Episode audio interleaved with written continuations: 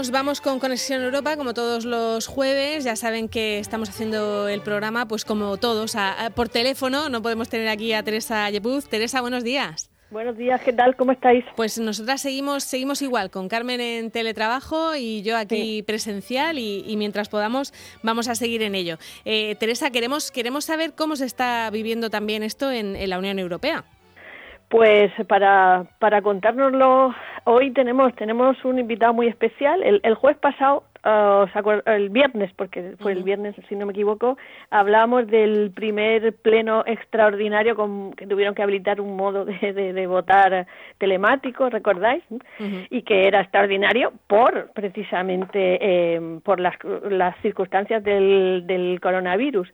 Y entonces tenemos con nosotros al único europarlamentario murciano, que es Marco Rosenpere, que se incorpora precisamente al Parlamento después de, o sea, como consecuencia del Brexit. Esto es toda, tiene toda una, una narrativa, ¿verdad? Entonces tenemos a Marcos que nos va a contar eh, esa su primera experiencia de eurodiputado mm, de, mm, bueno desde le ha pasado todo a la vez o sea le ha pasado a la vez exacto. Él se incorpora, se incorpora el 1 de noviembre el 1 de febrero porque el 31 de enero es, el Brexit. efectivo el Brexit. Es toda esa historia y no le ha dado tiempo estoy segura a hacerse con, con aquello con aquella con Bruselas con, su propia vida allí y enseguida aquí confinado pero trabajando trabajando muchísimo. Ayer por la tarde seguí en, en YouTube una, una charla que dio a jóvenes muy interesante, así que estamos todos teletrabajando eh, muchísimo. Pues vamos a, vamos a saludarle este A, Marcos Ross, eurodiputado. Buenos días.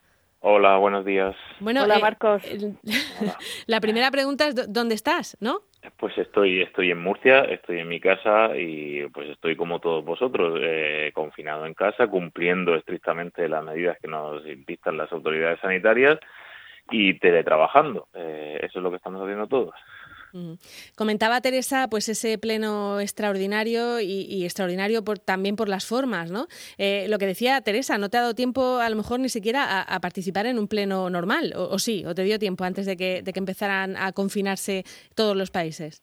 Bueno, pues la verdad es que apenas ha dado tiempo, ¿no? Tuvimos el pleno ordinario de febrero, pero yo acababa de llegar al Parlamento Europeo en el pleno ordinario de febrero, llevaba una semana, con lo cual no tenía intervención prevista, y el pleno de marzo se, ya se, se hizo un pleno extraordinario también muy reducido en marzo, la primera semana de marzo en Bruselas, que no fue en Estrasburgo, se canceló Estrasburgo y se hizo en Bruselas, y fue un pleno exclusivamente dedicado a, unas declaraciones institucionales y a unas medidas que había que sacar adelante sobre el, el COVID. Y a partir de ahí, el día 11, declararon la siguiente semana ya no hábil en el Parlamento Europeo. Yo me volví para Murcia y ya vino el confinamiento y el estado de alarma en España, también en Bélgica. Ya se ha suspendido, digamos, la actividad parlamentaria presencial, aunque se ha recuperado la actividad parlamentaria eh, de teletrabajo y las comisiones ya empiezan a reunirse y eh, la semana pasada tuvimos ese pleno extraordinario, digamos, desde a distancia cada diputado. Mm. Y creo que Teresa quería hacer varias preguntas, ¿no? Sí, bueno, ah, voy rápida. Eh, es que Marcos ha dicho las comisiones, él como seguro que los oyentes saben, es profesor, es doctor, es arquitecto, es profesor de la, de la Universidad Politécnica de, Cartagena y él está en, en, la Comisión de Educación y, Cultura. Y como estamos diciendo que se teletrabaja y no se descansa, pues han llevado a cabo eh, dentro de esa comisión una iniciativa que Marcos yo creo que nos podría contar y compartir con todos.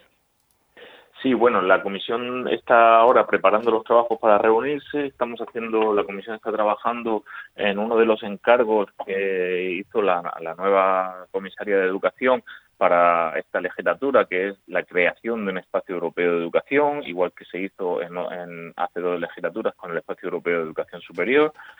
Y bueno, yo particularmente eh, la semana pasada me dirigí por carta e hice, formulé una pregunta escrita y la dejé y la dejamos registrada a la Comisión Europea, a la Comisión de Educación, preguntándole cuáles son los planes que tiene prevista la, propia Comisión Europea para eh, implementar medidas o si está haciendo ya algunas acciones para eh, evitar la desigualdad y la brecha que se va a producir y, los perjuicios que se van a producir en el ámbito educativo en todos los estudiantes de todos los niveles, desde, desde la guardería hasta la universidad y el posgrado, con este parón mm, producido por los confinamientos en todos los países. Eso como primera iniciativa, esa pregunta parlamentaria. Y también estamos, eh, esta semana el grupo, el grupo al que yo pertenezco, el Grupo Socialista, va a presentar a la Comisión Europea un plan de acción eh, para luchar contra el contra sobre todo contra los efectos del covid y en ese sentido pues yo que llevo los temas de educación eh, he formulado tres propuestas que es un, plan de recuperación de los contenidos que se pierdan durante este periodo un plan de reinversión otra vez de fondos FEDER en centros educativos para adaptar sus infraestructuras a, un contexto de educación digital y de educación a distancia y de formación de los profesores y un plan de compensación de las de, las desigualdades que se van a producir porque no todos los mm, estudiantes tienen el mismo la misma capacidad y la misma eh, posibilidad de acceso a las tecnologías online. Eso, eso se va, se va a ver ese tipo de, ayudas eh, en la parte educativa, que es una parte que nos preocupa mucho, eh, pero preocupa también, claro, el empleo, en fin, preocupa todo, ¿no? Estos, estos días. No sé si a veces tenemos la percepción de, la, de que la maquinaria europea es muy lenta, ¿no? Ya tenemos esa percepción muchas veces en el país con las 17 autonomías, pero Europa es todavía más lenta, o es, o es una percepción equivocada, Marcos?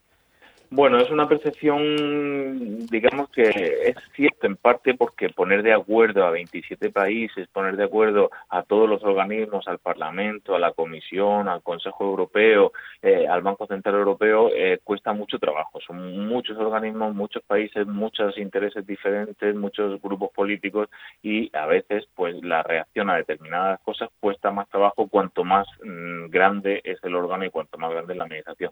Pero también es verdad que luego la respuesta es también muchísimo más fuerte y es la que permite a los Estados miembros poder seguir adelante. Es decir, mucha gente me está diciendo estos días, Europa no está haciendo nada. Y yo siempre le digo, ojo, eso no es cierto, pero para nada. Es decir, mm, no podríamos tener un plan de acción del Gobierno de España de 200.000 millones de euros que anunció el presidente el día que se instauró el estado de alarma si Europa no hubiera flexibilizado las condiciones del déficit y de la deuda que se hizo, eh, eh, que, se acaba de aprobar en, el Pleno del Parlamento de la semana pasada y en la Comisión Europea. Es decir, Europa sí reacciona. Lo que pasa es que el 90% de las veces que Europa reacciona, la gente lo percibe desde su Estado miembro y no lo percibe desde eh, la, Unión Europea.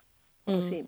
Lo hemos hablado otras veces, tanto con Marta y con Carmen María, como con, con Marcos. Y yo creo que podríamos hablarlo cuando salgamos de esta, viéndonos las caras, que, que, Europa, y estos días, y ayer lo hablaban los jóvenes en, con, con, Marcos, que Europa, y en ese sentido estoy dentro, no comunica mm, adecuadamente. O sea, que, que no solo hay que ser bueno, ser bueno, sino parecerlo. En este caso yo creo que no se lleva, no sé si estáis de acuerdo, ¿no? Pero yo creo que, que, va por ahí, que, que no lo cuenta, como dice Marcos, claro que está detrás, y la respuesta siempre es contundente pero nos quedamos más con esa lentitud y con, con los eh, desacuerdos más que con los acuerdos, ¿no? Sí. Hay que romper esa tendencia. Yo lo que creo no es que Europa no lo comunique, sino que los estados muchas veces luchan por eh, atribuirse cosas que vienen de, de, la Unión Europea. Y entonces al final lo que queda es la comunicación del propio estado de que hemos hecho esto, hemos hecho lo otro. Es decir, eh, por, por, poner un ejemplo, y a mí no me gusta dar muchas cifras, pero el, el presidente anunció el otro día 200.000 millones de euros, pero es que el Banco Central Europeo eh, es cierto que las primeras semanas anduvo tibio, pero de pronto cuando decidió reaccionar Christine Lagarde, puso anunció el 18 de marzo la compra de activos públicos y privados por 750 mil millones de euros en toda en toda la Unión Europea. Es decir, eh, un plan, una, una barbaridad de, unas cantidades que a los ciudadanos normales ya ya no sabemos cómo computarlas en ceros ni no nos cabe en la cabeza, ¿no? No nos cabe en la cabeza, pero eso permite que los países puedan reaccionar, ¿no? Que todas estas medidas que cada semana decreto a decreto se van desgranando para autónomos, para empresas, para desempleados, para, para, para servicios, para, para todo,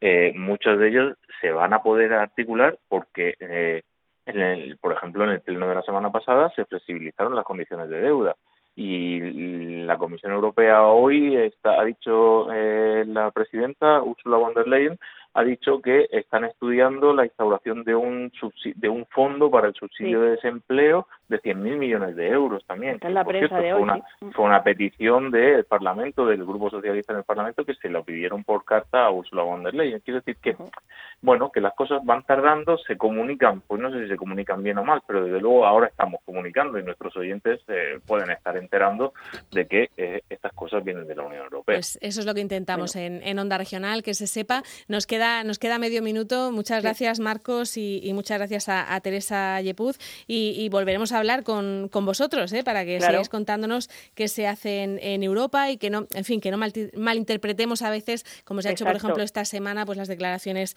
de los holandeses. En fin, hay diferencias, hay diferencias culturales y, de todo tipo, ¿no? Entre nosotros.